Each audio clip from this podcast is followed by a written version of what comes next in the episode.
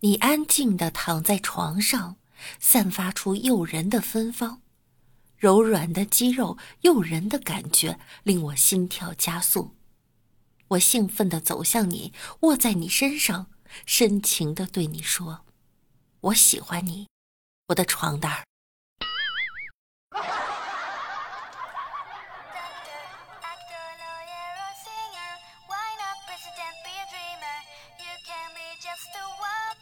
世界上最远的距离，不是你和我的距离，而是牙齿里卡着东西，舌头知道在哪儿，伸手进去就是找不到。Hello，各位队友，欢迎您收听万事屋。那我依然是过着节的小六六哈。今天呢，已经是大年初四了，各位还在拜年吗？空了的时候要记得收听万事屋哟。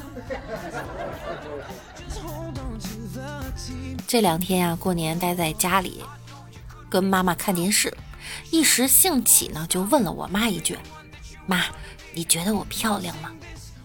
老人家把眼睛从电视上移开，一脸严肃地看着我，叹了口气说道：“哎，我觉得这辈子最对不起你的就是这件事儿了。”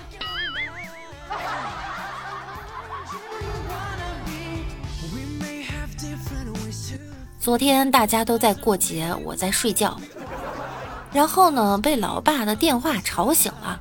六六，快起来看电视！你上电视了，快点儿！某某频道，赶紧着！哎，我这一激动啊，光脚跑到客厅，打开电视，调到那个频道，画面里一只小狗孤单的坐在路边儿。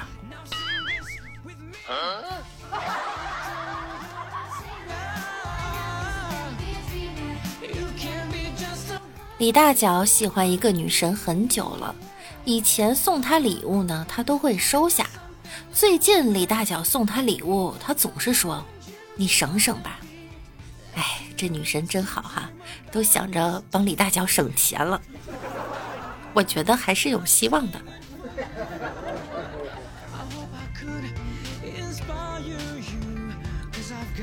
我一个朋友陪老婆回娘家吃饭。就聊起了打篮球的话题，说自己啊怎样过人投篮儿。丈母娘呢就对老丈人说：“看和你年轻的时候一样哈。”我这朋友就说：“爸，您以前也喜欢打篮球？”老丈人说：“我以前和你一样，吃饭的时候话多。”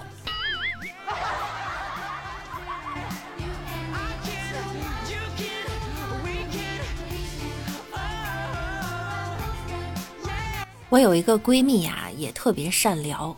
有一次打车出去玩呢，她和司机聊天，聊着聊着，司机就不说话了。闺蜜就问啊：“师傅，你咋不说话了？”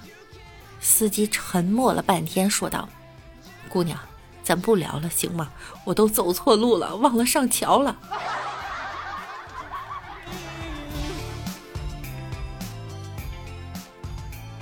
昨天情人节，大家过得怎么样呀？昨天李大脚呢带着他的女朋友去骑马了，没骑多久啊，他这个女朋友呢就把马给放走了。李大脚一脸不解的就问：“怎么了？”女朋友说：“你会下象棋吗？”李大脚说：“会啊，怎么了？”然后女朋友甩头就回家了，到现在都没理他。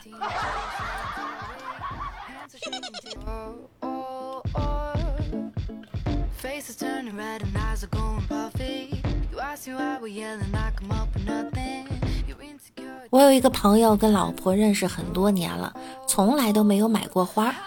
那天呢，以早下班为名，就约他出来逛街，故意晚到，从背后呀抄近路，自以为很帅气的把花送到他手里。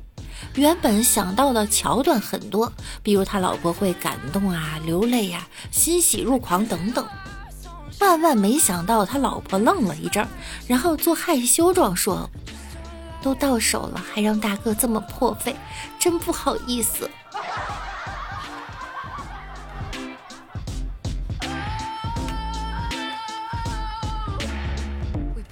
昨天和女朋友在影院看电影，这时有个工作人员进来大喊：“谁带别人老婆来看电影的？把后门打开了，赶紧跑！人家老公手里还提着刀，说要玩命呢。”结果这瞬间呀，就跑了一大半，只有李大脚淡定地坐在位子上。李大脚坚信啊，她是没有老公的。医生。先缝脖子，血都止不住了啊！大腿那刀等会儿再说，别听他说了。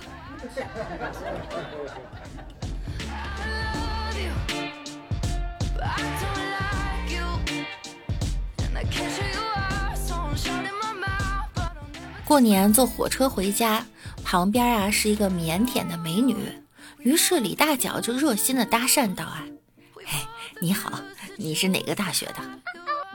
哦，你好，我是医科大学的，啊，搭讪成功，李大脚非常开心，于是附和道：“啊，原来你是白衣天使啊，那我以后看病就去找你了。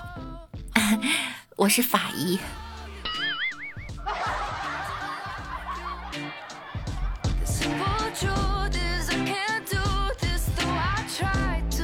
李大脚呀，前两天在后背上纹了个米字儿。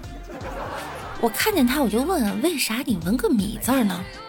他说纹身的时候呢，装逼不打麻药，想纹个精忠报国来着，结果疼的不行了，纹了个米字就没继续。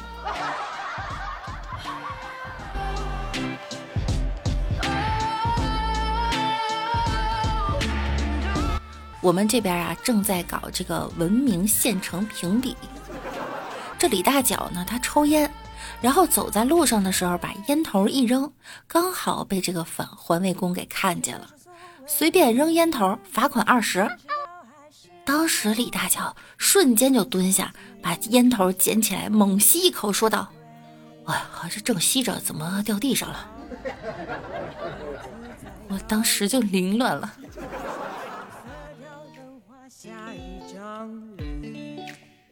这面前没人。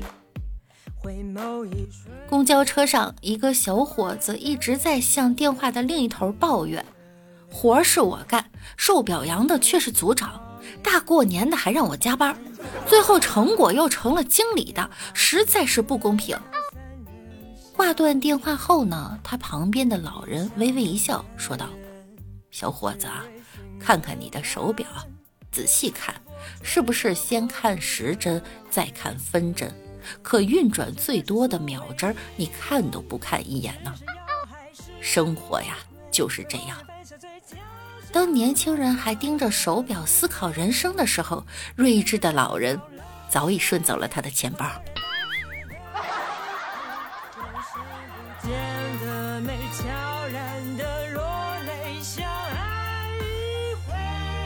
我弟呀，今年五岁了，特别娇气，动不动就爱哭。一天，他突然问我：“要是有一天家里没钱了，爸妈会把你卖了，还是把我卖了？”我毫不犹豫地说：“那肯定是卖了你呀！”本以为这小破孩一定会哭，没想到他咧嘴一笑：“哼，我就知道你不值钱。”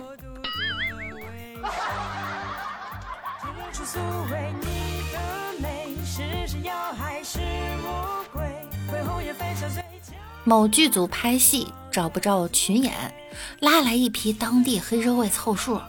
因为是夏天的戏呢，得光膀子。这带头大哥呀，异常彪悍，好生威武。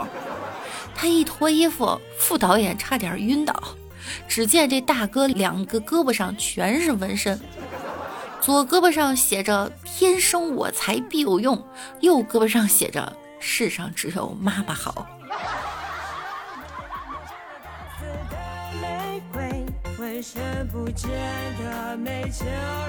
李大脚的女朋友问他：“如果把我比作一个景点儿，你觉得是哪里呢？”李大脚说：“九寨沟。”哇，我有那么美吗？哼，我跟你认识了九个月，为了讨好你，给你买东西，我欠了一屁股的债，算是栽在阴沟里了。这么个九寨沟。